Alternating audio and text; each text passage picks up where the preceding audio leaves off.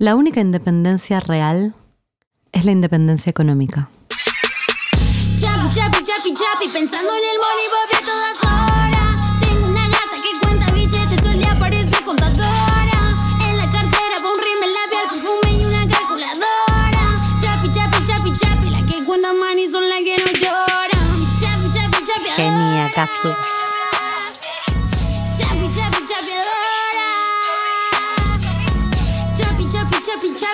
En el money Buscando el money como Dora la exploradora. Chapi, chapi, chapi, chapeadora, buscándome el money como Dora la exploradora. Chapi, chapi, chapi, chapeadora, está perdiendo plata y tiempo la que se enamora.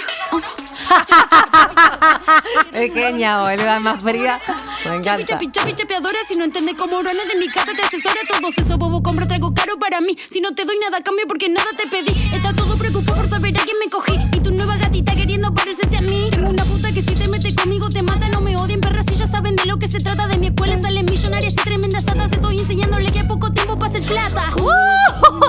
Casu, qué puta el tonto. Como este no vas a volver a ver otro, mejor sacarle una foto. Forriendo con un flow tremendo hasta cuando tengo el corazón roto. Ya no me interesas igual con lo que gane este, ahora me compro otro.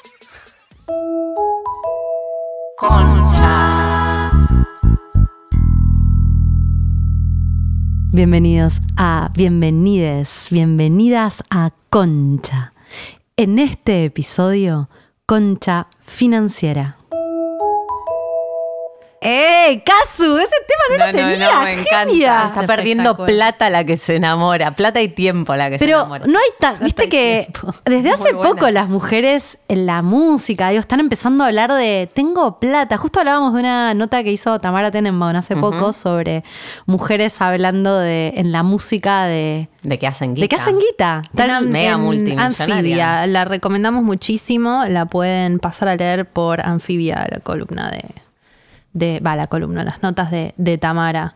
Y sí, este es que la mujer, por empezar, no habla de dinero. No. Claro, siento que la mujer viene hablando de empoderarse, pero, pero el dinero es como una, es como una, es una, un límite, ¿no? Nuevo. Hay mucho de no, igualdad laboral, la brecha Claro. salarial, como entremos en el mercado del laburo, que me parece re importante, una lucha como fundamental. Pero quiero tener guita. Pero quiero hacer guita, sos una ambiciosa maligna, ¿no? Como que está Sí. todo mal si sos minero. Yo lo guita. dije mil veces, fría, fría, fría, digo.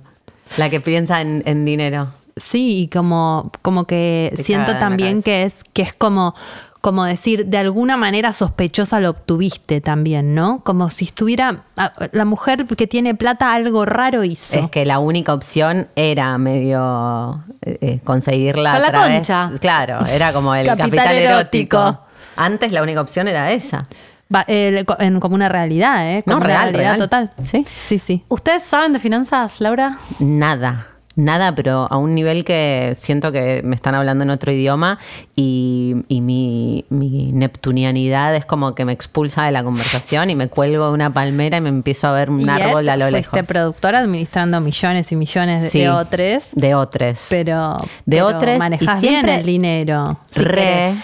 Pero nunca, nunca me terminé de meter con la dimensión dinero. Para mí la producción era algo más de la Fichas. comunicación, eran fichas. Coordinar era como- cosas. Era era una monopoly de coordinación. otro. Exacto. Pero igual sí, es plata, total. gorda. Es Un una montón de plata. Mira, esto No, estoy teniendo una es epifanía en persona. Porque vos le tenés miedo a hacer eso para vos. Y lo Sí. hiciste un montón de veces para otros con una cantidad de guita que si te, te equivocabas en algo, está bien que uno son fichas porque es de otro, pero te No, equivocabas ¿y sabes en algo qué? y se picaba, gorda. Yo no estaba Tenés sola. poder. Había gente, o sea, yo pensaba en unas dimensiones de la producción que no era la financiera porque había otros guardianes Dobermans de las finanzas. Que de eran la hombres. Vos armabas que eran también el hombres. presupuesto. Yo armaba el presupuesto, pero también confiaba en que si nos las íbamos a poner financieramente, había otro que iba a decir, Que che, iba esto es un riesgo. Yo estaba más como en, en la producción Eran hombres. artística o en acá vale la, la pena poner la plata porque va a quedar bien. Pero si otro me decía, si ponemos la plata ahí y nos la ponemos de, de frente, march en la jeta, decía, bueno, listo, no. Igual en el lugar en que trabajabas no te hubiesen dado el lugar de Doberman. Olvídate, por eso me terminé yendo. Pero Claro. igual yo me garantizaba estar en lugares en los que yo no tenía que ser el. Doberman. Eso Sí, es cierto, sí, ese sí. insight es verdadero. ¿Ustedes? Yo mm, tampoco, nunca me como que para mí vengo, vamos a hablar un poco de esto, ¿no? Pero vengo de una familia donde de inmigrantes, la típica que mis abuelos cuasi analfabetos vinieron de España cagados de hambre y mi papá estudió y fue mi hijo el doctor, así como de el cliché de eso. y vengo como de una familia donde un poco tenés que trabajar, tenés que sufrir, la plata es mala. Y yo, mi papá, su lema, una, o sea, su lema, una persona que. sí, su lema, de lemita. ¿Quién es su lema? Te lo gracias que lo explicaste porque que estoy yo que estoy cansada, ¿viste? No, pero mi viejo decía, somos pobres. O sea, imagínate, era un señor que. Mi mi viejo está años luz de ser pobre. Un profesional, médico, eh, austero. O sea, que invierte desde que, no sé. No somos pobres, pero ese es el Ese chip, ¿no? Imagínate yo, como todo el tiempo pensando que. Que chiquito, ¿viste? Que alquilarme un departamentito, que que, ahorrar la platita, también. irme de viaje, que.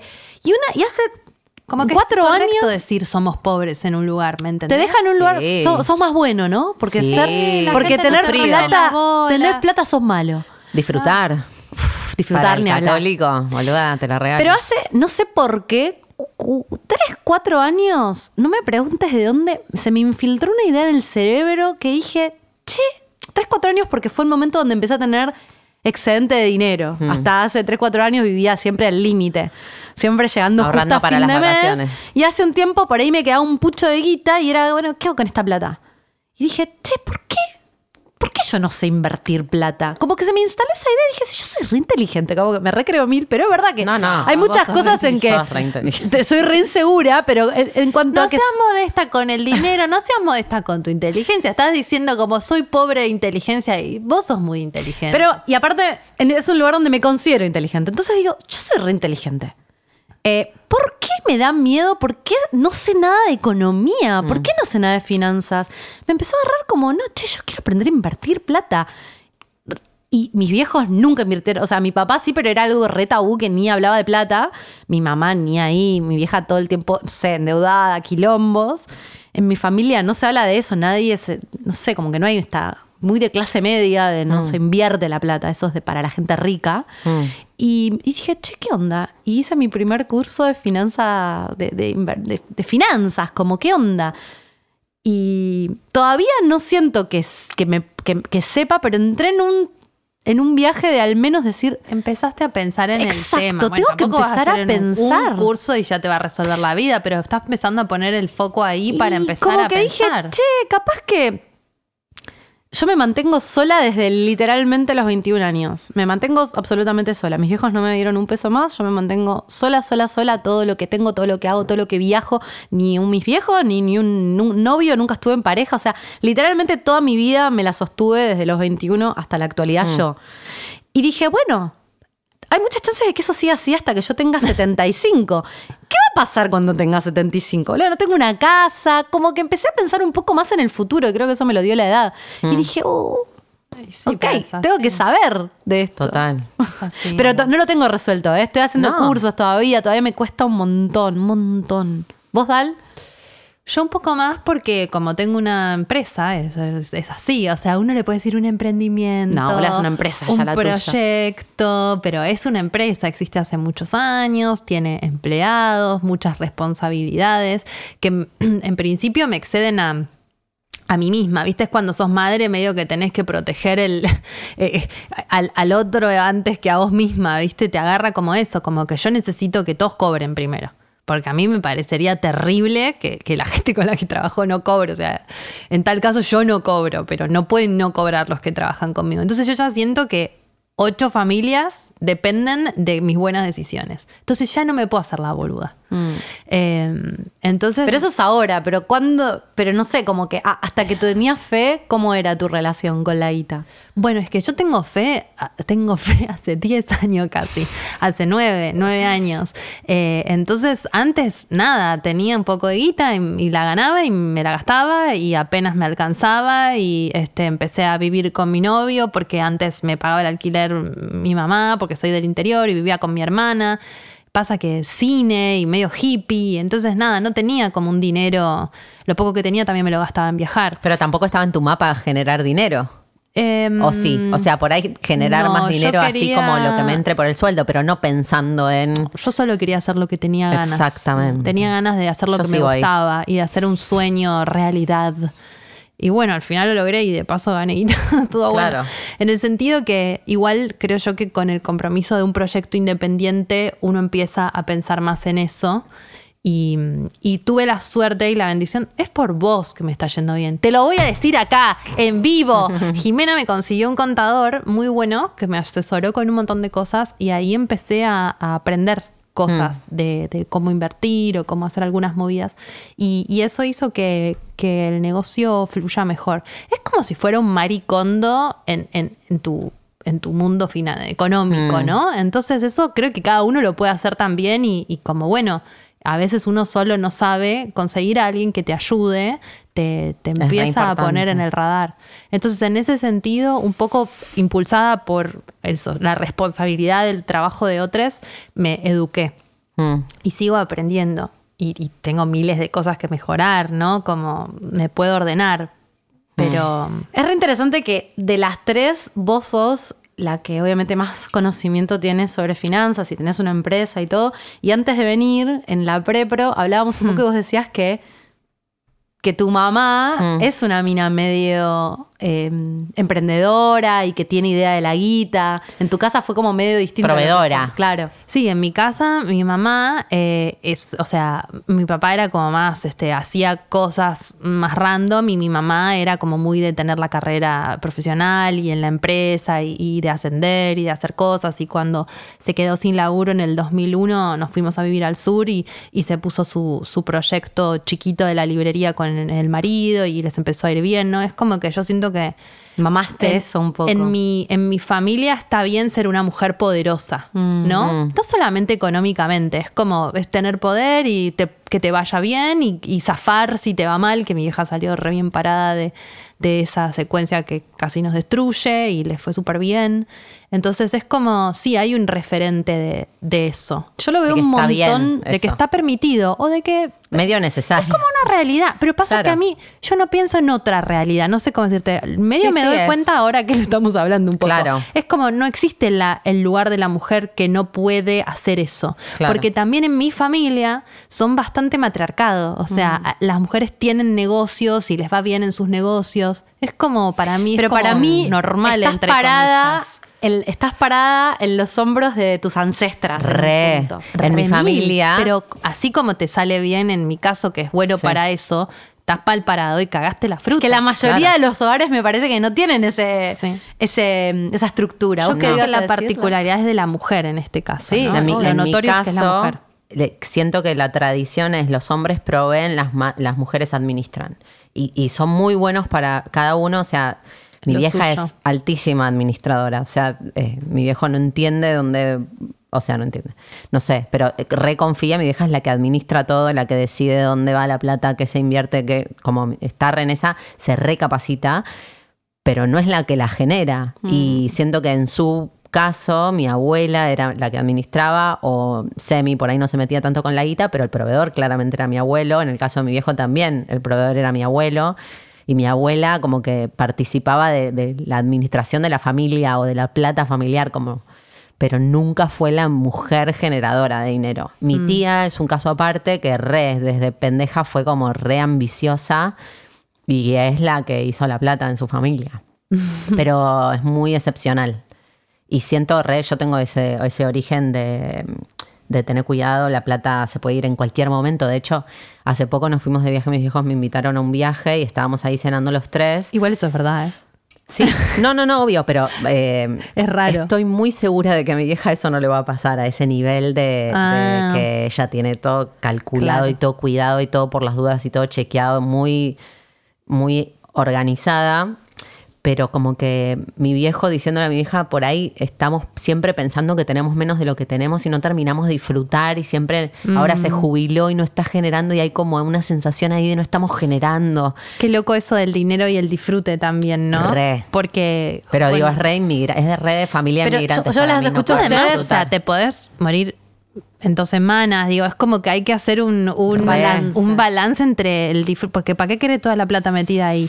Un poco hay que disfrutarla y un poco creo que hay que guardarla. Pero, pero si no la disfrutás, tampoco tiene sentido porque te La gastás vida. igual, te ¿eh? gastás vida. No, no digo el caso de tus viejos, No, no, pero, pero digo, sí. uno se gas- gasta vida haciendo dinero para guardarlo, después te pasa algo y te gastaste la vida y tampoco lo usaste. El No, disfrute es papi, el excedente, solamente si tenés todo el, colchón cubierto. Pero Fíjate que- tántrico. Qué Claro. importante es como chequear qué pasaba en tu familia. Yo no me canso de ver en sesiones Bueno. de tarot que por ahí vienen personas, sobre todo mujeres, diciéndome, che, pero no sabes que no me va bien con el trabajo. Y a veces es porque, no sé, venís de una rama materna donde un poco inconscientemente el legado es las mujeres tienen hijos, no trabajan, no, no puedes ser exitosa, porque estás como eh, siendo tra- traicionando al árbol genealógico. Entonces, para mí también hay una dimensión en la que hay que entrar, e históricamente porque las mujeres estamos entrando en la fuerza laboral hace mm, 50 años recién. Venimos todas medio chipeadas así. Digo, sus familias por ahí son más que como que tuvieron más prosperidad por ahí para arriba un par de generaciones. Mi familia, mis abuelos lit re pobres, como re pobres.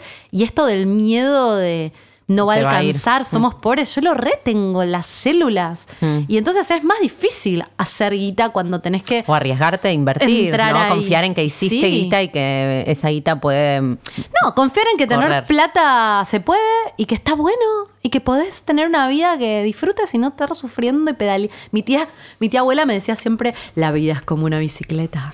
Si no pedaleas te caes. Pero tiene razón, yo estoy con ella. No, pero te, te- todo el tiempo era la tenés que todo remar, remar, luchar, luchar, luchar. Y yo siento que hay gente que viene de otras realidades donde no es tan así. No, y que quizás remarla no tiene que ver con el sufrimiento. Como que hay algo para mí, o, o yo siento de, de la dimensión finanzas que me aterroriza, que quizás pienso que es como, eh, eh, como algo muy duro y muy incomprensible y que tengo que hacer mucho esfuerzo para meterme en esa dimensión y quizás no es tan grave y te puedes meter ahí y estás pedaleando, pero no es una Lo pasa- mierda. Lo que pasa pedalear, es que ¿entendés? para mí tiene mucho que ver con el lugar que ocupa la mujer en la sociedad. Es como, es imposible no separar el dinero, que es algo masculino, es masculino per se la plata. Es como, es fálico, es masculino, es energía masculina, obtenerlo es masculino Es porque es de la fuerza, es de dominaciones, es como si te dijera yang directamente, no, no, no importa qué pensemos de eso. Entonces ya a partir de eso es como nosotras yendo hacia eso nos relacionamos casi como nos relacionamos con los hombres, con el dinero. Entonces también, bueno, hablábamos fuera de, de Mick que mm, en las sesiones de tarot se ve mucho, mucho, pero muchísimo. A mí venían muchas consultantes de mujeres que, eh, bueno, nada, amas de casa, que llegaron al acuerdo con su marido, al acuerdo, ni idea si llegaron al acuerdo, simplemente Estaba sucedió, descontado. ¿me entendés? Mm. De que él dedicaba su carrera a generar dinero y ella, bueno, cuidaba la casa y, y estaba ahí. Y bueno, nada, no trabajaba porque él era el que trabajaba, pero a los 50 años te querés separar. ¿Qué haces esta mujer? O sea, se- pero es como no era una, eran un montón. Se quieren separar y él tiene una carrera hecha, un montón de plata y ella dedicó su vida a cuidar a sus hijos y a sostener el hogar y tener la comida para que él haga lo que tenía que hacer.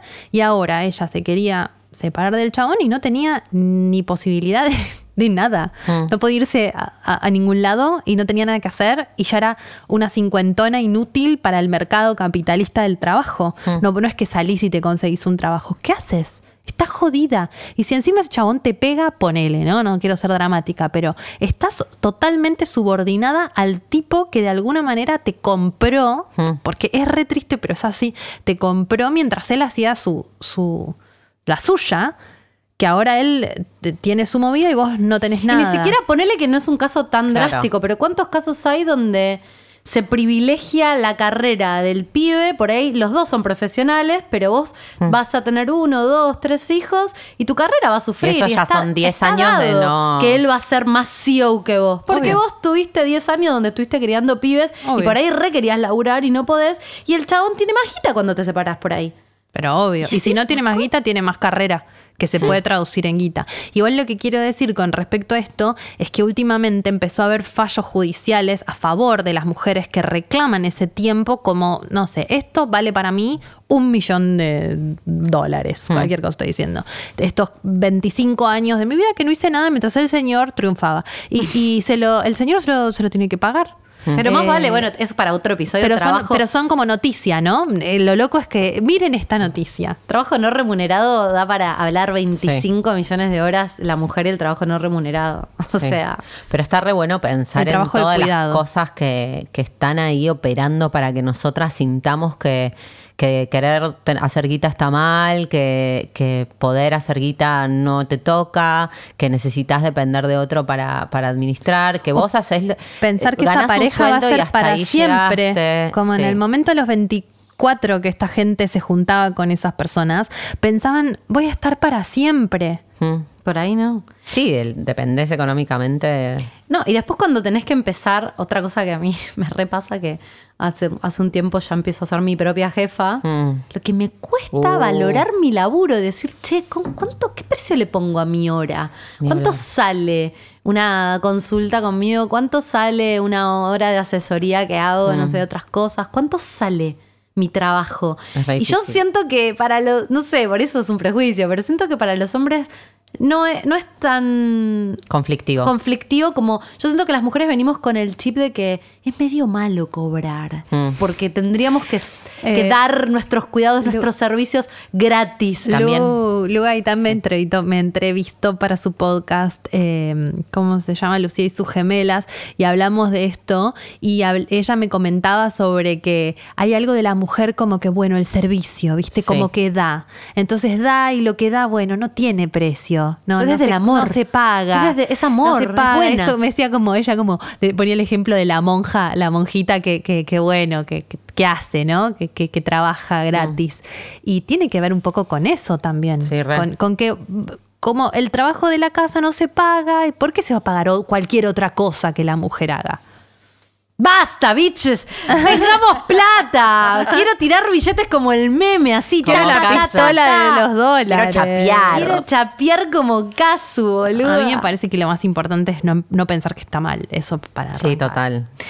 Bueno, tenemos una invitada, porque no vamos a hablar nosotras tres, que claramente Tenemos no somos muchos las problemas. más No somos ejemplo de nada. No le vamos a enseñar nada a nadie. Tenemos una invitada de lujo. Ella es la eh, fundadora y CEO de Mujer Financiera, que es una startup que tiene como objetivo colaborar con la inclusión financiera de todas las mujeres de habla hispana a través de la tecnología y la educación. ¡Qué lujo! Bienvenida.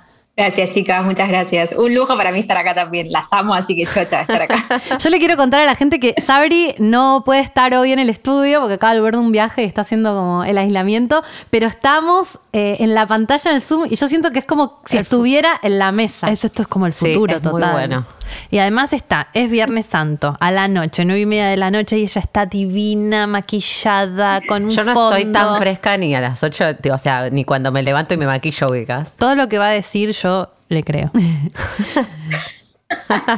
Sabri, eh, vos tenés un- una startup, como decía tu bio, eh, yo te conocemos porque te conocemos de, de las redes, ¿no? Te- es arroba mujer financiera tu Instagram, ¿no es cierto? Y mm, Sí. últimamente, hace va, últimamente no, te diría hace un par de años, al menos yo estoy como ahí investigando. Mujer guion bajo financiera, porque la van a buscar y no la van a encontrar, si no se van a confundir. Es arroba mujer guion bajo financiera. Eh, y te sigue un montón de gente compartís un montón de contenido para mujeres que está buenísimo. Es y, y a la vez es súper específico, ¿no? Como finanzas, de alguna manera, para mujeres. ¿Cómo fue tu recorrido? ¿Cómo es tu formación? ¿Cómo entraste ahí? ¿Por qué te interesa eso? Bueno, yo creo que la vida te va preparando el camino, ¿no? Y uno tiene que ir descubriendo cuál es su camino. Eh, a mí me pasó que tuve una historia familiar donde las finanzas fueron protagonistas, que es que cuando tenía nueve años mi padre falleció y yo venía de una familia muy tradicional, clase media, donde mi papá tomaba todas las decisiones de dinero. Entonces él falleció en un accidente, estamos hablando hace más de 25 años atrás, mi mamá no trabajaba, era ama de casa y hacía ocho días había dado a luz a mi hermana. Entonces fue como un golpe en la familia tremendo porque mamá tuvo que salir a trabajar, aprender a usar una tarjeta de crédito, las cuentas bancarias, entender qué pasaba con la economía familiar. Ella no sabía ni siquiera cuánto dinero necesitábamos todos los meses para pagar los gastos porque se encargaba de todo él. Entonces fue como una experiencia muy traumática y a la vez también la vi a mi madre hacer tantos esfuerzos para salir adelante que dije, yo quiero que esto no me pase nunca más, ni a mí ni a nadie de mi familia, y creo que eso fue lo primero que me marcó de muy chica. Sumado a eso, nosotros recibimos el seguro de vida de, mi padre, de su trabajo, y eh, papá falleció en el 96. Mi mamá, ¿qué hizo? Como no sabía mucho de finanzas y demás, todo el mundo que le dijo, plazo fijo en dólares en el banco. Ah. Cinco años después, en el 2001, eh, con el corralito perdimos casi el 80% de ese dinero, que era el dinero para comprar nuestra primera casa, en ese momento alquilábamos. Entonces yo ya ahí tenía 14, 15 años y fue como otro golpe de decir, para, primero nos pasó un tema familiar, que bueno, un imponderable. Después nos pasó una crisis económica, tomar una mala decisión que nos, era como volver a foja cero y volver a empezar. Entonces ahí decidí estudiar carreras en económicas para entender cómo funcionaba la economía y las finanzas y cómo me podía yo proteger para que en el futuro no me vuelva a pasar una situación de ese estilo. Hmm. Y, o sea que estudiaste economía o contabilidad. No, primero estudié, estudié contador, eh, después estudié. ¿Por qué estudié contador? Porque, bueno, venía una familia de clase media que había que ¿Contadora no existe? ¿Es contador? Es contador, sí, otras cosas del sistema. Buenísimo. O sea, si sos eh, contador, no tenés opción, como se dice masculino tu profesión. Sí, sí, sí, tal cual. Sí. Muy representada. Muy representada. Hay un montón. Por ejemplo, la gente que estudia para asesorar de inversiones el título es Idóneo el mercado de capitales. Claro. Ahora si, si, sos idónea, mm, mm, no se puede. Ya eso te habla, ¿no? Qué increíble. ¿Había muchas mujeres en económicas en esa época? O? En contador. no, en mi época sí, Había muchas mujeres éramos bastantes. no, sí, no pasa tanto como en ingeniería, en carrera de tecnología, sí había bastantes, pero lo que pasó es que yo cuando empecé a trabajar, empecé a trabajar a los 19 años, mi primer trabajo fue ser auditora de bancos de inversión. Casualidad del destino, o sea, entré mm. a una Big Four, que son esas compañías grandes de, contabilidades internacionales, y me mandan a hacer auditorías y me toca hacer auditorías de bancos. Y, bueno, y ahí como que me di cuenta que todo el ambiente financiero en su mayoría eran hombres. Y cuando yo empezaba a conversar con los gerentes de los bancos, vos cuando sos auditor, es bastante duro siendo una chiquita de 20 años, porque tenés que pararte frente a un director financiero de un banco y decirle, mostrame los papeles a ver qué hiciste, ¿no? Hmm. O sea, tenés que auditar toda la contabilidad. Y, bueno, iba generando como un, vínculo con ellos para tratar de caerles bien y que me muestren la información y demás. Y, cuando empezaba a preguntarles, bueno, ¿y cómo fue tu situación en el corralito? ¿Qué pasó? Como que todos me contaban que, no les había afectado. Entonces mm. ahí me, empezó a llamar la atención y digo, ¿pero por qué? Y no, porque tenía diversificados los ahorros de la familia en esto, esto, lo otro y demás. Entonces empecé a ver que manejaban cierta información que al común de la gente no nos llegaba. ¿No? Era como, ¿y por qué? Porque trabajaban en esa industria, simplemente por eso, y porque tenían acceso a, educación financiera de una manera que, era a través de la práctica y de trabajar en una industria financiera. Hmm. Entonces eso fue el primer insight de decir, esta información la tendríamos que tener todos. Incluso me pasaba a mí, que era contadora, después estudié administración de empresas, me gradué con honores, di clases en la universidad y estos temas casi no se veían en la universidad. Eso quiero preguntar, Sabri, paréntesis, ¿no? Para los que, les que nos están escuchando. Em, no es lo mismo, por ahí vos podés estudiar para contadora e igual no saber de finanzas. ¿Qué serían si tenemos que definir mini las finanzas? Eh, sí, Primero serían las finanzas personales. Mm. En general la universidad te forma para manejar las finanzas de la empresa, no para manejar la economía personal. Eh, entonces, lo primero que tenemos que hablar es finanzas personales. Ahora, ¿qué son las finanzas personales? Todas aquellas decisiones que vos tenés que tomar que afectan el día a día de la economía de una familia o de una persona. Mm. Entonces, hay buenas prácticas para eso, hay métodos. Lo que pasa es que no nos enseñan en ningún lado. Mm. Esto debería estar en los colegios, ¿no? O sea, ¿cómo debería saber esto? Eh, son esos temas como la nutrición, como todo lo que te dé libertad, no lo enseñan en los colegios, básicamente. Tal cual, sí, es como estas nuevas habilidades que uno tiene que tener, creo que para el futuro, como bueno, la inteligencia emocional, la productividad, el manejo del tiempo, bueno, las finanzas personales están ahí también, es algo más que contribuye al bienestar de una persona, lo que pasa es más de nuestra vida. Es que que no entiendas también es funcional el sistema, ¿no? como contraer deuda, eh, no saber pagar bien tus impuestos, que las tarjetas de crédito a tope. Sí, yo creo que es como un mix de todo. Em, creo que es la visión como vieja, si se quiere, que no le convenía al sistema. La realidad es que cuando vos empezás a analizar casos, yo estudié muchísimos en otros países, por ejemplo, en Asia, en, China es obligatoria la educación financiera en los colegios, ¿no? Y, se comprobó que el PBI, o sea, la cantidad de dinero que un país genera, aumenta cuando vos le das educación financiera a la población. Ah. Entonces, como que en realidad creo que son esas cosas de la evolución de las sociedades que nunca nadie se sentó a analizar, tipo, ¿esto beneficia o no beneficia? o sea, no creo que intencionalmente hayan dicho no les enseñemos a la gente, sino como que son esas cosas, viste, con la evolución, como la sexualidad, como un montón de cuestiones nuevas que hoy están en agenda y antes no estaban, eh, pero está demostrado que beneficia a todos que tengamos mejores decisiones financieras, ¿no? O sea, que podamos acceder a ese contenido. Sabri, Eh, perdón, así no que- quiero, te sacamos como el tren de lo que estabas contando. Estabas diciendo que vos que habías estudiado administración de empresas y contabilidad, eh, tra- eh, trabajando. con- no sabiendo de finanzas igual. Incluso habiendo estudiado dos, dos carreras Sí. económicas, no sabías de finanzas. ¿Y qué pasó entonces? No, me pasaba también que tenía muchas deudas con las tarjetas de crédito, me costaba mucho ahorrar. Y yo decía, ¿cómo puede ser que me pasa esto a mí? Eh, y, y bueno, me puse a estudiar, me puse a investigar y en ese momento, piensen hace 10 años atrás, yo tenía 23, 24 años, hoy tengo 33, no se hablaba de inclusión financiera como se habla hoy. Y la única manera de buscar información era en Internet y en otros países. Entonces empecé a estudiar y me di cuenta que, por ejemplo, en Europa ya había mucha más información y empecé como a adquirir cursos del exterior y un montón de cuestiones, leer libros, hasta que más o menos me pude formar. Los libros de finanzas personales en general, los que nos llegan la mayoría, están escritos por yanquis, ¿no? Entonces la economía de Estados Unidos es re distinta a la nuestra. Entonces yo veía que había cosas que no podía aplicar en Argentina. Claro. Eh, entonces ahí como que empecé a estudiar un poco más y, y buscando encontré que África era pionero en inclusión financiera y sobre todo para mujeres. Y me empezó a llamar mucho la atención. Dije, ¿por qué? Claro, porque en los países más pobres del mundo la fuerza laboral está exactamente igual en hombres y mujeres. Incluso las mujeres a veces generan más dinero en esas economías, porque trabajan la tierra, porque hacen cocina, se hacen esas pequeñas actividades que mueven esas economías tan pobres, digamos, en un punto. Entonces, cuando investigué eso, dije, pará, acá hay algo. O sea, las mujeres tienen más poder en ciertas secciones en ciertos segmentos. Entonces ahí me puse a investigar mucho más y me di cuenta que las métricas nos desfavorecían mucho. O sea, en Latinoamérica hoy solo el 51% de las mujeres tienen acceso a una cuenta bancaria. ¿Qué? O sea, piensen que todas nosotras somos privilegiadas si tenemos una cuenta bancaria hoy. O sea, 2021, la, la mitad de todas las mujeres latinoamericanas no tienen una cuenta bancaria. En relación con los hombres, ¿sabes más o menos? No sé si los hombres es el...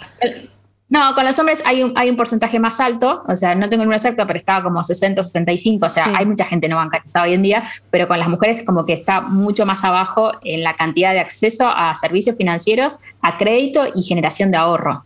¿Y esto por qué Entonces- pensás que pasa?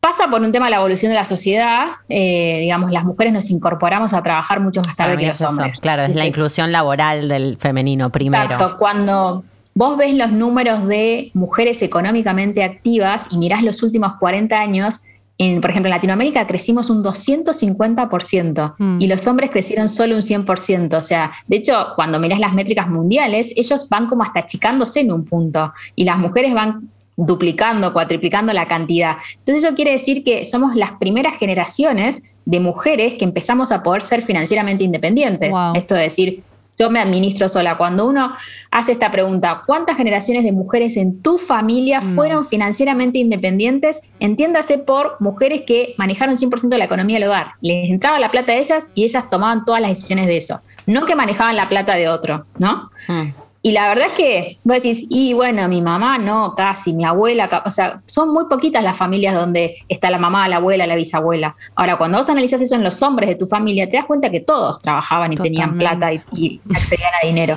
Qué odio. Entonces, Me empieza ahí- a dar como un odio lentamente. Me empiezo a enojar. Mm. Sí, sí, sí, a, a mí me pasó también en un momento. Después entendí que dije, bueno, eh, también la mujer es como la fuente de ingreso del conocimiento en una familia, ¿no? Nosotros vemos mucho que mujeres que capacitamos después nos traen a los maridos, a las parejas, a los novios, porque la educación financiera la necesitan todos. Yo me enfoco en mujeres, pero siempre digo, si mi contenido les sirve a todos, bienvenido sea. Claro. Y comprobé que la mujer hace esto de que empodera a su círculo de alrededor, le enseña a sus Mm. hijas, a sus padres, a su familia, a sus amigos. Entonces también lo vemos de ese lado, ¿no? Como que la mujer lleva este conocimiento y lo pueda trasladar a la gente de su alrededor. Sabri, nosotros hace un rato hablábamos, porque incluso a nivel personal algunas de nosotras nos pasaba de hasta hace algunos años sentir que la economía era algo medio de hombres, como el mecánico, ¿viste? Que decís, uy, no, No sé, le pregunto idea. a mi papá, le pregunto a mi novio, y después fuimos obviamente dándonos cuenta el error garrafal que es no saber sobre cómo ahorrar, cómo invertir eso que ahorro, cómo guardarlo, qué hacer con la plata, ¿por qué? Yo, yo, pero por ahí es un prejuicio, tengo la sensación de que todavía las mujeres sienten un poco, no que la inclusión laboral en términos de trabajar, que creo que está más extendido para la mujer, sino que las finanzas son más una cosa complicada y de Yo hombres. siento eso todavía ahora. Sí, yo un Incluso poco sabiendo también. que no debería ser así, me cuesta mucho cruzar la barrera, ¿entendés? ¿Por, por qué se- por- ¿Es verdad esto un poco? ¿Crees que a las mujeres nos cuesta Sí. más lo financiero? O es que nos lo enseñaron que era de hombres y nos lo compramos como el resto. Eh, sí, hay, hay muchos factores que hacen eso, ¿no? La- lo primero que define es como la clásica, los números no son para mí, ¿no? Mm. Como que uno viene con ese chip, que es una creencia limitante, está comprobadísimo que las mujeres hasta incluso son mejores administradoras que los hombres. Eh, de hecho, por ejemplo, hay una métrica re interesante que dice que las compañías donde hay equidad de género, mujeres en roles líderes, generan un 44% más de rentabilidad que las que no lo tienen. O sea, eso quiere decir que tomamos mejores decisiones financieras que ellos. Así que, chicas, ya lo saben. O sea, es una creencia que tenemos instalada, pero no es una realidad. El poder de Después, ¿por qué pasa esto? Porque básicamente es un mundo que estuvo dominado mucho tiempo por los hombres. Entonces, eh, como que yo digo, la industria financiera fue creada por y para hombres. Y si vos ves hoy la cantidad de hombres que trabajan y de mujeres en esa industria, la mayoría siguen siendo hombres, sobre todo en posiciones de liderazgo, desarrollo de productos. Entonces, cuando vos pensás un producto financiero, y de hecho los bancos hasta hace muy poco solo nos hablaban a nosotras de ropa y peluquería y descuentos, y esa era la propuesta de valor que te daban. Ahora, ¿alguna vez te llegó un newsletter de un banco diciéndote, eh, hola Jime, podés ahorrar este mes tanto por ciento e invertirlo en este fondo común que te va a dar tanta rentabilidad? Nunca, ¿no? Entonces, a mí me llegó uno, un coso, un newsletter sobre que este, algo de la menopausia, de enfermedades de la menopausia. Del banco, del banco. Les respondían, date a la puta de que te cómo parió. financiarte la depilación Le- le definitiva. re- peor, me dijo, vieja inútil, el banco. Yo tipo, le puse, andate a la puta Feliz que te cumpleaños, sé Dalia. quién lo Ahora que estás más cerca. Igual es- vamos a hacer todo un capítulo sobre menopausia, Sí, no sí, queremos que sea algo malo, pero creo que el banco no tiene esa sensibilidad. No, no tiene por qué Sí, hablarte es de re eso tampoco. interesante eso. Que te venda un, un- le un falta producto. Y, tal cual. Y después hay un estudio re interesante que lo hizo el Banco Mundial que trataba de analizar, bueno, qué le pasa a las mujeres con las finanzas y se dio cuenta que las mujeres tenemos un sesgo de falta de confianza en temas de dinero. Totalmente. O sea, todas. Entonces, eso hay que tratarlo. ¿Y de dónde viene ese sesgo? De esto de que nadie te enseñó, de que nadie te habló de dinero, de que no es algo habitual en tu mundo. Eh, es difícil que vos con amigas te sientes a hablar de plata. Yo, por ejemplo, me junto a mis amigas y siempre le digo, ¿vos cuánto ganas? Y me miran con cara como, ay, Sabri, ¿qué es ubicada que sos? Y digo, no, a mí me re sirve saber cuánto ganas, porque puedo saber si estoy ganando poco o mucho. O sea, me empodera, dame esa información. ¿Y por qué pensás cuesta que no se todavía. habla o de sea, eso? hay que hablar de plata entre Sí. las amigas. Re, Ah, mira. sí. Hablemos de plata, de cuánto ganamos, de cómo Yo recién invertimos. ahora empecé a, a- a decir y hablar de plata con amigues. Como de, Yo también hace un par de años. Va, de cómo tiempo. valoro mi trabajo, cómo cobro. Le consulto a amigas que hacen laburos parecidos, pero es la primera vez antes, pero ni se Era me un- es que ocurría. es un tabú, Es medio. Tabú. Pero los hombres re hablan de plata, ¿o no? Los hombres sí hablan y se comparten, tipo, che, me compré un auto, me salió tanto, es como que se, se dicen, me hicieron esta propuesta de laburo, me pagan tanto. Eh, y no se habla porque, bueno, es un poco lo mismo, no es cultural. O sea, venimos de que quizás en nuestras casas, nuestra mamá nos habló de qué teníamos que fijarnos en una pareja, pero no nos dijo cómo teníamos que manejar Sabe- nuestra economía. ¿Sabes qué? Porque no sabían nuestras mamás tampoco. ¿Sabes qué Claro, igual? exacto. Saber y a ver si te parece que por ahí estoy flasheando vos que estás más en el tema. Eh, pero siento que si la mujer tiene plata es medio indigno. Porque o, se la, o la tiene porque se tuvo sexo con algún señor que le, le facilitó el dinero, o porque se casó con alguien que no sé qué, o porque. Pero eh, es nuevo esto de Pues pensar trabaja que un la montón y es mujer- una mala madre, o es medio marimacho. ¿no? Como que, bueno, si tenés plata alguna, te mandaste por algún lado y, y no sos femenina. Hay algo como que, que fuerte con eso, ¿no? ¿Qué pensás? Eh, Además de que es una pavada. En un Sí, lugar, es en un re lugar. una eh. creencia tal cual que no- nos limita a todas, pero hasta está como mal visto que seas ambiciosa y quieras ganar plata, ¿no? Es como, ay, qué masculinizada, quiere ganar mucha plata. Eh, y la verdad es que está muy, yo siempre digo, de hecho tengo un cartel acá en mi casa que dice, está muy bien ganar mucho dinero.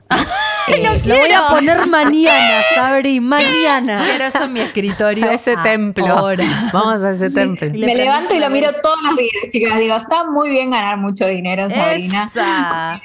Sí. Like. Pero sí, creo que, bueno, tiene que ver un poco con lo mismo y hay que hacer el cambio de mindset, ¿no? Ganar dinero es justamente tener la posibilidad. Les voy a contar el origen de la palabra ahorro para que vean qué importante es esto. Ahorro es una palabra de origen árabe que se utilizaba en la Edad Media cuando un esclavo lograba juntar el dinero necesario para comprar su libertad de su amo.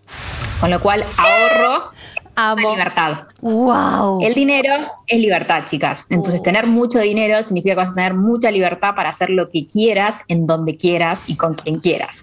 Y eso es sumamente válido para una mujer. Quiero ¿Y qué hacen llorar. las mujeres cuando tienen dinero? Laura está llorando. Mal, casi, ¿eh?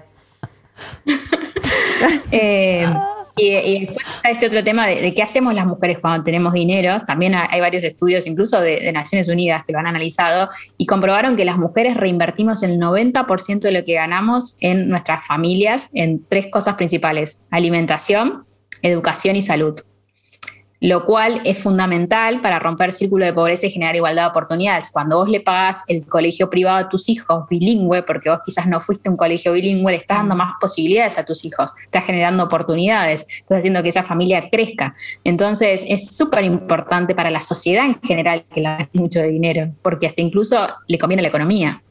Eh, entonces creo que hay que promulgar esto, que está en números, está explicado, eh, para que todas cambiemos este chip de que no, que está mal que yo gane dinero. Está muy bien vos cuando veas a una mujer que gana dinero, decirle, che, qué bien, ¿cómo hiciste? Contame, porque yo también quiero, ¿no? Mm. Sabri, para todas las oyentes, les oyentes que nos están escuchando y que están como nosotras con la mandíbula por el piso escuchando estas cosas, Amo. eh, yo, bueno, vos das, vos das cursos, asesorás, o sea, tenés toda eh, mujer financiera, hay mucha data, entren, va- van a ver que hay cosas. De hecho, yo entré el otro día porque estaba buscando cosas de Bitcoin y vos recomendabas mucho, che, antes de meterte a estudiar Bitcoin, tener tus finanzas pero personales. no la plata. ¿Sabe cuánto gastas por mes? Ponele, No para que nos des una clase, pero por ahí algunos tips o el ABC de que de ¿Cómo qué, salir de la tipo de, de de la la, inacción? Claro, claro. iba a decir como de. qué es lo más importante. miserable. Si no sabes nada, si estás ahora escuchando y decís nunca me planteé esto, ¿cómo hay que arrancar? ¿Cómo activás el chip, no? ¿Cómo salís de esa? Claro, sí. Bueno, creo que un primer punto que todas podemos hacer es esto de trabajar las creencias, ¿no? Tomate una tarde para anotar en un cuaderno qué pensás del dinero y anotalo escrito, Como el príncipe. porque eso saca mucho de, bueno, primero tenemos que cambiar esto, lo que vos crees. En general todos traemos las creencias de nuestras familias. Si en tu casa faltó la guita y vas a creer que siempre te va a faltar, vivís en la carencia, si estaba mal visto que se gane plata, vos venís con ese chip. Entonces como que uno tiene que retrabajar. Somos lo que podemos con lo, o sea, con lo que, somos lo que podemos con lo que hicieron de nosotros, ¿no? O sea, es como que todos venimos con un- una historia de familia y en temas de plata pasa muchísimo. Entonces lo primero que hay que hacer es eso, agarrar lápiz y papel y decir, ¿qué es el dinero para mí? Mm. ¿Qué, ideas tengo del dinero? Y ahí vas a poder identificar todas esas ideas que son negativas y que vas a tener que transformar. Nosotros en Mujer Financiera tenemos un montón de mantras. Eh, tengo una mente millonaria, está muy bien ganar mucho dinero, me gusta el dinero. Como decir, bueno, vamos trabajando eso. Eso todos lo podemos hacer. Después, si vamos ya más a lo específico, lo primero que hay que saber es entender en qué estoy gastando la plata. Cuando vos analizás en qué gastas la plata, empezás a detectar tus buenos hábitos o malos hábitos con el dinero. Es como que si vos no sabes eso, no sabes que tenés que cambiar. Mm. Esto es como la persona que mm, quiere adelgazar y te dice, no, yo no me voy a pesar. Bueno, entonces nunca vamos a saber si vas a adelgazar o no. O sea, tenés que partir de una medida. Entonces, ¿cuál es la medida en las finanzas personales? Anotar por un mes todos, todos tus gastos. Papel y lápiz, libretita, nota del celular, grupo de WhatsApp con tu pareja, te- nosotros tenemos una aplicación, si te sentís más cómoda con la aplicación en la aplicación, pero lo importante es que vos anotes todos, todos tus gastos por un mes, que te comprometas a eso. Con esa foto vos vas a poder entender en qué se te está yendo la plata. Y si la plata se está yendo hacia aquello que vos realmente querés que se vaya y hace sentido a tus objetivos. Voy a poner un ejemplo súper básico. Yo la primera vez que hice esto hace cuatro años más o menos, me acuerdo que tenía el cafecito de, de la cafetería muy conocida que te pone el nombre. Y yo decía, ah, no pasa nada, dos cafecitos a la semana, tres antes de ir a la oficina, hasta que sumaricé ese número mensual y anual.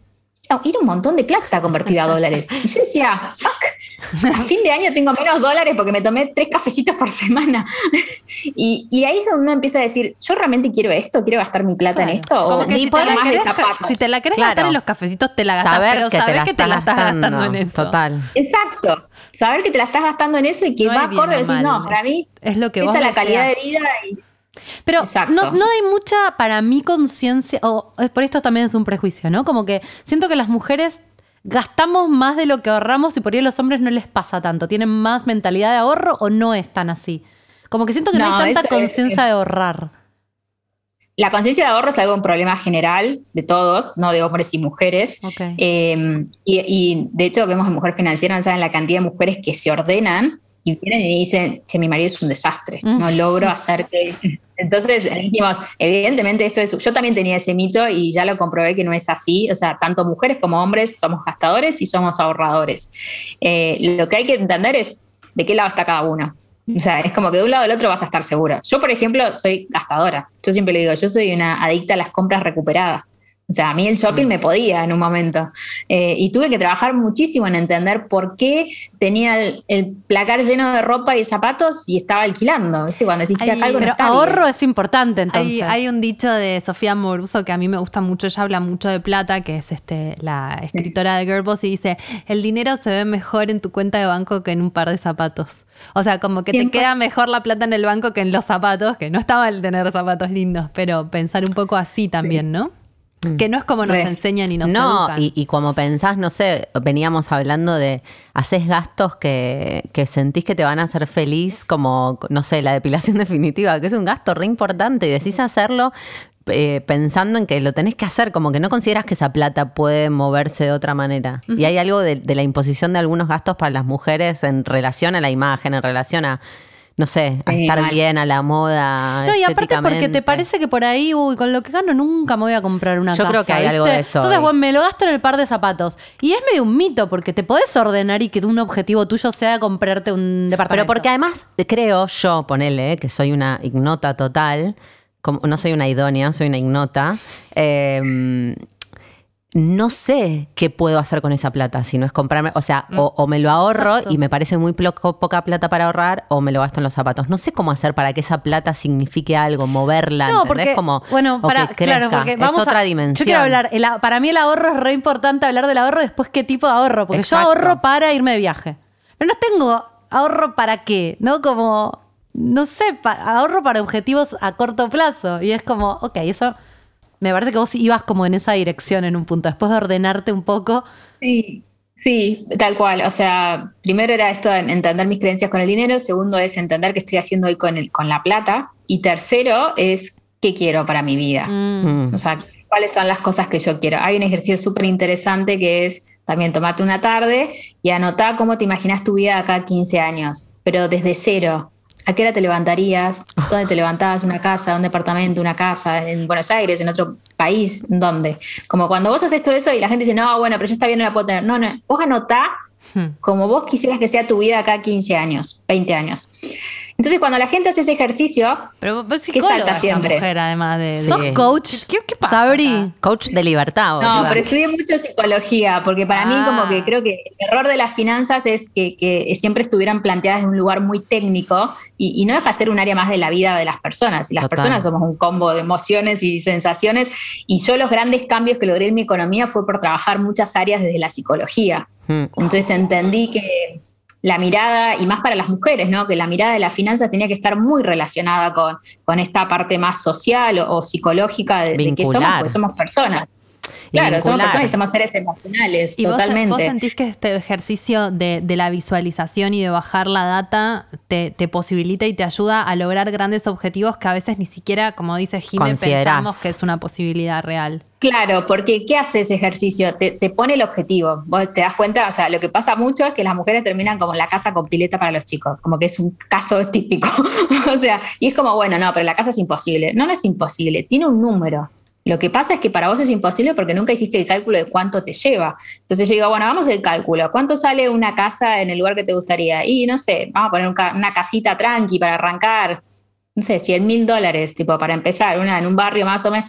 Bueno, ¿cuánto tenés ahorrado? No, tengo 5 mil dólares. Bueno, pero sabes que con un crédito hipotecario, si vos juntás el 20% o el 30%, o sea, 30 mil dólares, puedes financiar el resto. Ah, bueno, ¿cuánto tiempo te lleva juntar los 30 mil dólares? ¿Y cuánto ahorras por año? Y por año ahorro, no sé, 5 mil dólares. Bueno, entonces ya no es imposible. 30 mil dividido 5 son 6. En 6 años vos juntás los 30 mil dólares. Mm. Entonces en 6 años podrías aplicar un crédito hipotecario. Entonces ya en la casa no quedó como algo imposible. Es algo que te va a llevar, y sí, 6, 7 años, 10 años.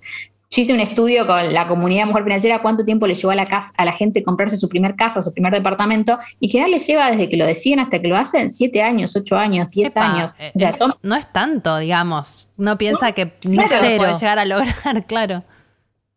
Sí, todos con, con, sus distintos métodos, ¿no? Hay gente que arranca así, hay gente que arranca, se compra el terrenito y después saca un crédito para construir, o sea, le vas encontrando como la vuelta.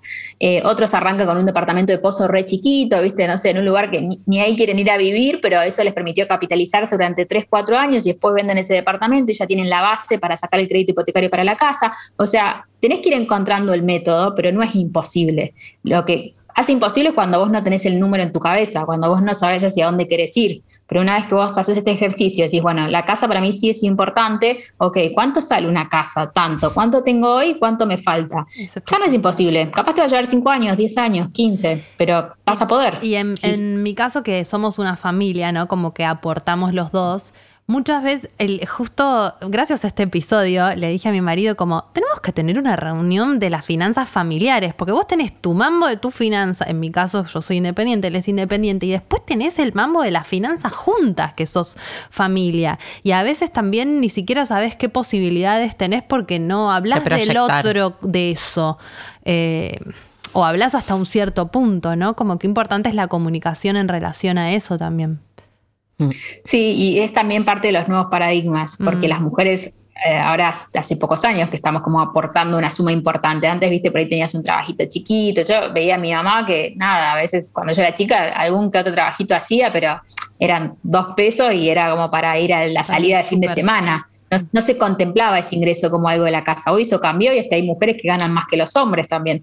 Hace poco hicimos un curso de mujer financiera que se llama Finanzas Compartidas y vino un poco por pedido de las mismas mujeres de la comunidad esto de decir, no sé cómo sentarme a hablar de dinero con mi pareja y cómo tomar estas decisiones. Hay veces que ella no sabe cuánto gana él, él no sabe cuánto gana ella o que no se quiere hablar el tema porque es incómodo. Entonces nosotros decimos, es súper importante, o sea, no sé si importa tanto cuánto gana él, lo que sí importa es que los dos conozcan 100% la totalidad de los gastos de la casa. Porque hay veces es como, ah, vos gastas mucho. No, no, mira todo lo que sale, el colegio, el supermercado, la señora que nos ayuda en casa, o sea, como que cuando uno lista todos los gastos y los dos se hacen conscientes de eso, es como que ahí, listo, este es el número que necesitamos por mes. Yo aporto tanto, vos aportás tanto. Ahora, después, ¿qué hacemos con los ahorros? Es la otra pregunta. ¿Vos para qué querés ahorrar? Creo que primero uno tiene que hacerse este ejercicio que yo les decía para ustedes, saber qué es importante y después invitar a que el otro lo haga y después hagamos la apuesta en común, a ver cómo nos conectamos. Quizás para mí es re importante la casa y para él es re importante cambiar el auto. Entonces, bueno, yo me voy a aportar para la casa y la casa, ¿qué va a ser para mí? Está mi nombre, porque yo quiero este objetivo. Hay, algo también de eso de, de, sentarte a hablar de plata con un hombre que es tu marido y eso que yo soy muy este, consciente de muchas cosas y él es un hombre también muy abierto en, el tema del femenino. Igualmente, como que a veces hablar de ciertas cosas es como algo arquetípico que te toma, ¿viste? Como decir, mm. bueno, mira, yo gano todo esto y hago tal cosa. Te da como, sentís que perdés poder si confesas esa información frente a tu... ¿Me entendés? Como que empiezan a jugar algunas cosas de eso eh, que tienen que ver con el femenino y el masculino cuando empezás a hablar de la finanza familiar familiar también, ¿verdad? Sí, yo creo que, a ver, yo tengo un dicho que es, para mí las finanzas hay que pensarlas como si algún día te fueras a separar. Si no te separás, buenísimo, nunca te separaste y todo va a ir para la familia. Pero pensarlas como si algún día te fueras a separar te hace como decir, bueno, capaz esta información la digo, capaz esta no. Tengo el caso de una, te quiero. mujer. te no, no, puedo vivir en el nivel de realidad en el que operás vos. Creo que por eso no me quiero meter en las finanzas, porque es como muy zarpado, boluda. No te está diciendo decirle todo. Pero por, hay muchos matrimonios que no se divorcian porque sienten que es un quilombo financieramente. Por el fantasma del miedo, además, y la mujer no, no se mete en las finanzas por el miedo a... Pero para, ¿qué quisiste decir con ese consejo? ¿Que no le digas todo? Claro. No, no, o sea, cada uno es, o sea, autónomo. digamos, es claro, autónomo y libre. Ahora yo digo, está bien si le decís todo, sí, y está bien si no le decís todo, también. O sea, es como yo tengo un montón de casos cercanos que sé que él gana más de lo que dice y se lo guarda, son familiares y, yo mm. la veo a la mujer en la cena familiar y digo, ella no sabe que le está ganando más. Y él, y él se lo guarda porque nada, porque quiere tener su ahorro ahí. Y, está bien si vos también lo querés tener aparte. Y después, si va todo bien para la familia, va a ir a un lugar común, no está mal. Y tampoco está mal blanquearlo, o sea, cada uno tiene que elegir cuál es el método. Lo que no está bien es que no se hable del tema en absoluto. Intimidad financiera, es otro, episodio directamente. Sabri, em, yo creo que más, más que las finanzas personales, el tema de las mujeres y, e invertir la plata. Digo, bueno, hasta ahorrar por ahí hay varias Claro. que están ordenadas y ahorran. Ahora, ¿qué hacer llego. con esos ahorros? Ponerle, meterte en la bolsa, invertir, hacer plazos fijos, comprar bitcoins. ¿Te parece importante o sentís que por ahí, bueno, no es necesario saber tanto? No, re, o sea, es re necesario. Eh, más en países como Argentina, que tenemos esta inflación por los siglos de los siglos, eh, donde si vos, o sea, si vos no invertís tu dinero, perdés. Es así. Si vos lo dejás quieto, o sea, mucha gente dice, no, tengo miedo a perder. Bueno, si no haces nada, perdés igual. sean pesos, sean dólares, ¿eh? Porque Ay. Estados Unidos también tiene inflación. Para darles así un número, la inflación de Estados Unidos suele ser 1.6, 1.8 anual. O sea, en 10 años, si vos guardás 10 mil dólares abajo del colchón y no haces nada, cuando lo sacás, en vez de 10 mil dólares es el equivalente a 8.300, 8.400 Epa. dólares. Es un montón. Y quiere decir que pierde valor ad- adquisitivo también. Lo que pasa es que, bueno, ellos tienen inflación de 2% y nosotros del 50%. ¿no? Claro. Entonces, la gente que hace, no, compro dólares. Comprar dólares no es invertir. Es una operación de cobertura en la que vos te cubrís de la devaluación y del tipo de cambio de tu moneda. En este caso es Argentina. Ahora, después de eso hay que tomar también una decisión para que ese dinero no pierda valor con el paso del tiempo. Entonces, por eso es importante. Sé que a veces suena muy difícil arrancar cuando nunca te metiste en esto, entonces yo digo, bueno, partamos la premisa de qué es el miedo. El miedo es una reacción que tenemos todos ante situaciones desconocidas. Entonces, bueno, hacer conocida la situación. Empezá a aprender de finanzas y a decir, bueno, ¿qué es lo primero que tengo que saber? ¿Qué tipo de inversiones existen? Hay inversiones de riesgo muy chiquita y inversiones de riesgo muy alto. Puedes empezar con las de muy chiquitas y puedes empezar a invertir desde 100 pesos hoy en Argentina o 5 dólares. Entonces no hace falta que empieces con todos tus ahorros. Empezá aprendiendo sobre algún producto y con poco dinero. Y vas a ir conociendo la, met- la metodología, cómo funcionan y cómo sos vos también, ¿no? Porque en las inversiones juega mucho el riesgo. Las inversiones y el riesgo tienen una relación directa. ¿Qué significa esto? Que a más riesgo, más rentabilidad, a menor riesgo, menos rentabilidad. Las mujeres en general somos más conservadoras, entonces solemos ir a productos financieros con menos riesgo, porque es donde nos sentimos un poco más seguras. Mm. Entonces es bueno identificar los productos que menos riesgo tienen, son los que se conocen de renta fija. El plazo fijo es un producto de un riesgo muy bajo, no es eficiente porque el plazo fijo en pesos históricamente nunca le ganó ni a la inflación ni a la devaluación. Entonces no termina siendo la mejor opción. Yo en las redes me conocen como la antiplazo fijo, ¿no? Porque digo, no es un producto que es eficiente. O sea, si no estás haciendo nada y empezás con el plazo fijo, buenísimo, pero no te quedes con el plazo Es fijo. menos peor. O sea, de cero a uno, ok, pero después no te quedes ahí porque no estás cumpliendo el objetivo de que tu dinero por lo menos siga valiendo lo mismo. Después vamos a aspirar un poquito más, que además me dé una rentabilidad y valga un poquito más. Hmm. Bueno, Bueno. yo me quiero casar con ella Sí, sí. directamente. No, quiero, quiero tener sesiones individuales de coacheo financiero ya mismo. Sí. Bueno, o grupales. Habría un montón de cursos. Che, escúchame, concha Financiera. que nos administre nuestro Eh, un coaching Un coaching financiero. Sabri, proyecto. Bueno, muchas gracias. Sí, sí. O sea, me, Me quedo quedaría hablando, tipo, recalculando. horas. O sea, Dios, sos una genia. Eh, con- ¿qué, ¿Qué puede encontrar la gente si entra a Mujer Financiera? A lo mejor financiera van a encontrar muchos contenidos eh, de todo tipo, desde para la que quiere recién empezar, la que ya tiene un poquito de ahorro y quiere animarse a las inversiones, la que tiene un emprendimiento y no sabe cómo administrar la economía del emprendimiento. O sea, tratamos de brindar contenidos que apliquen para cualquier mujer en cualquier situación.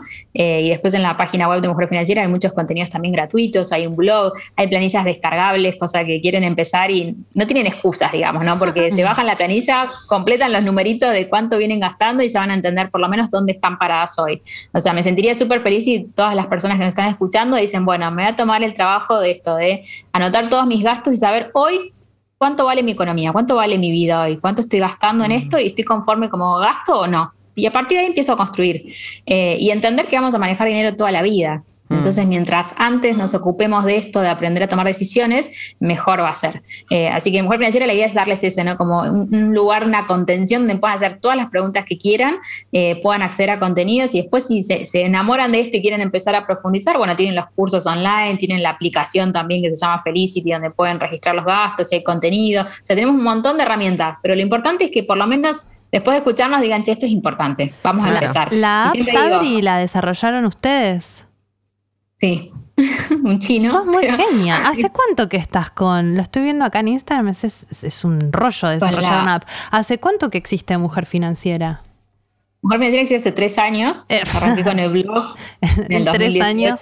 Miren lo que es saber administrar tu dinero, ¿no? En tres años hizo algo enorme. Perdón, ¿decías?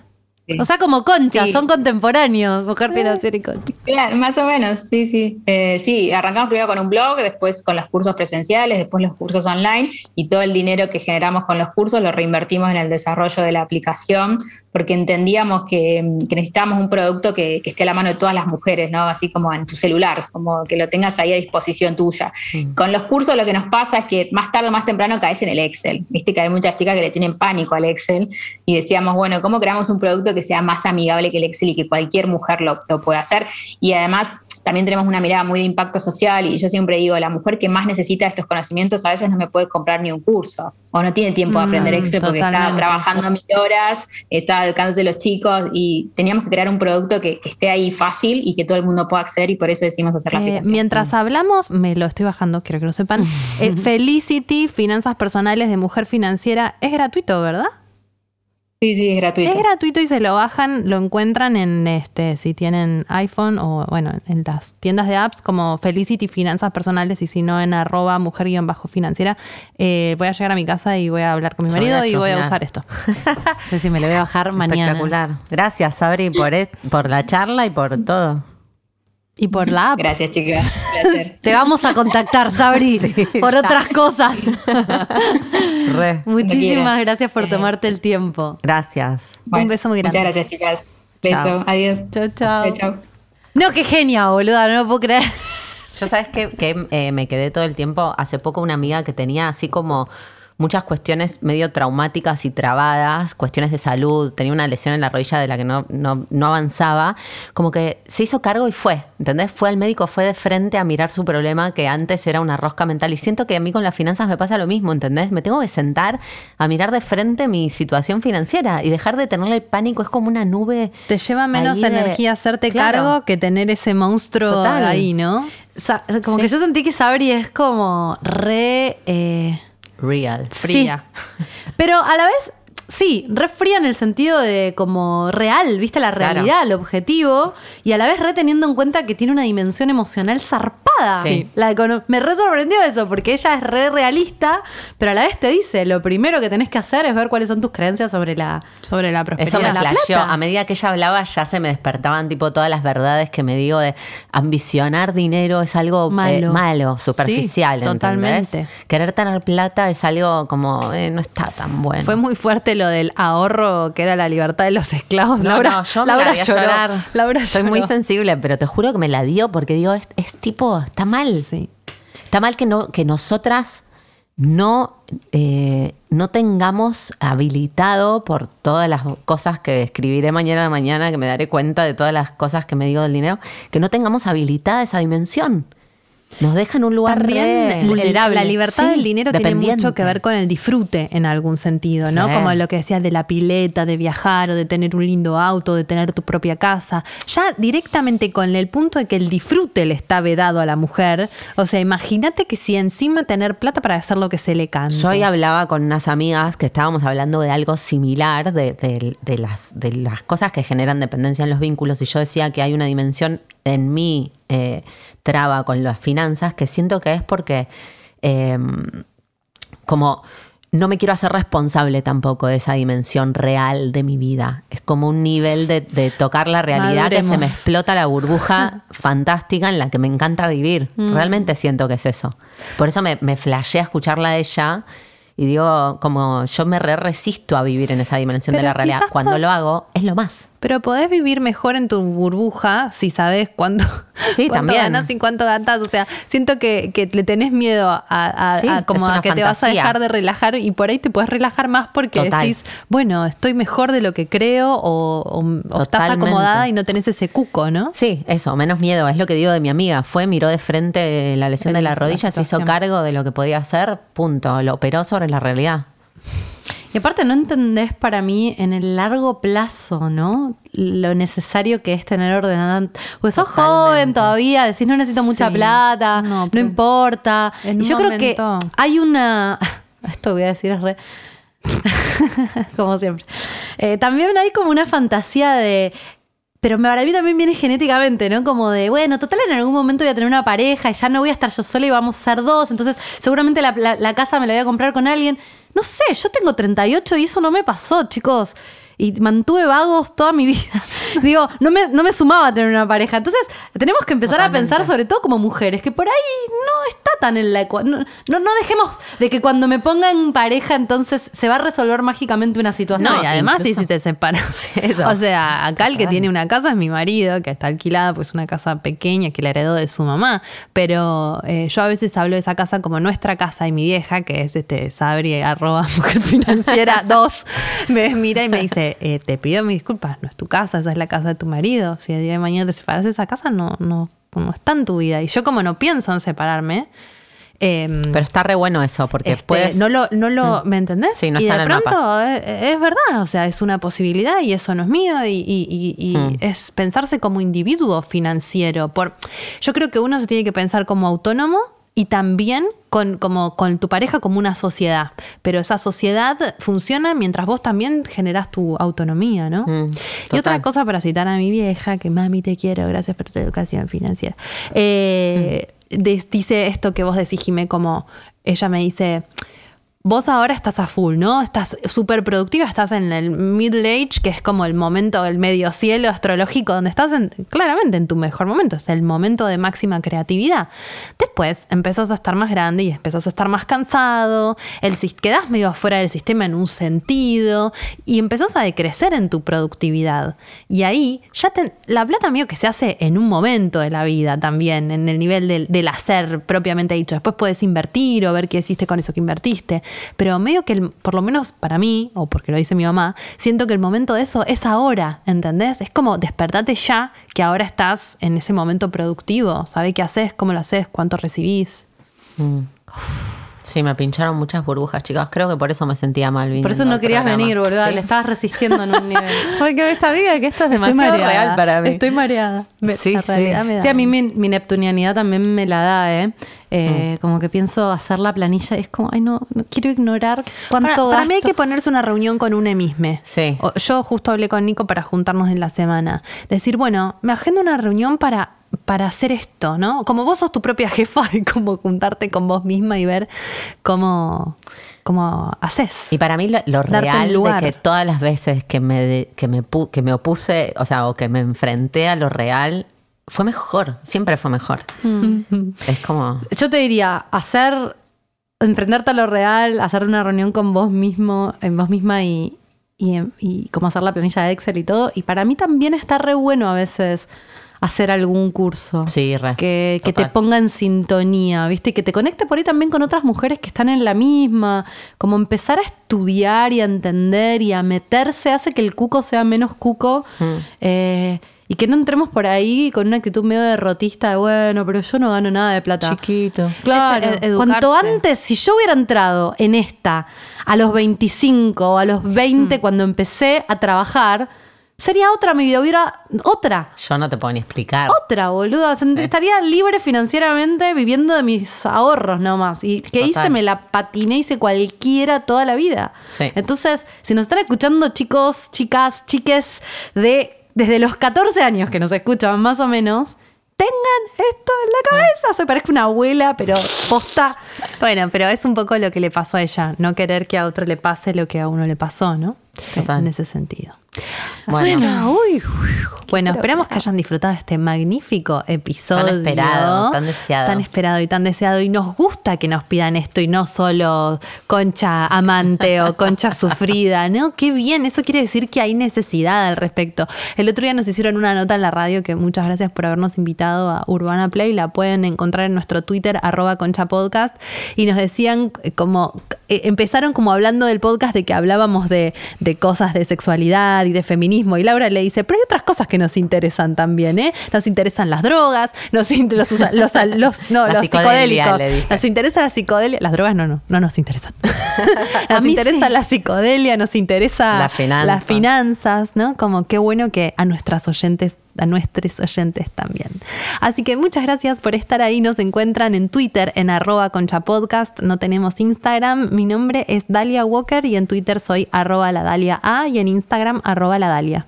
Yo soy Laupazalacua y me encuentran en Instagram como arroba laupasa con doble S. Y yo soy Jimena Outeiro, me encuentran en Instagram y en Twitter como arroba oujima con J. Muchas gracias por estar ahí. Nos vemos en el próximo episodio de Concha Podcast. Con chao.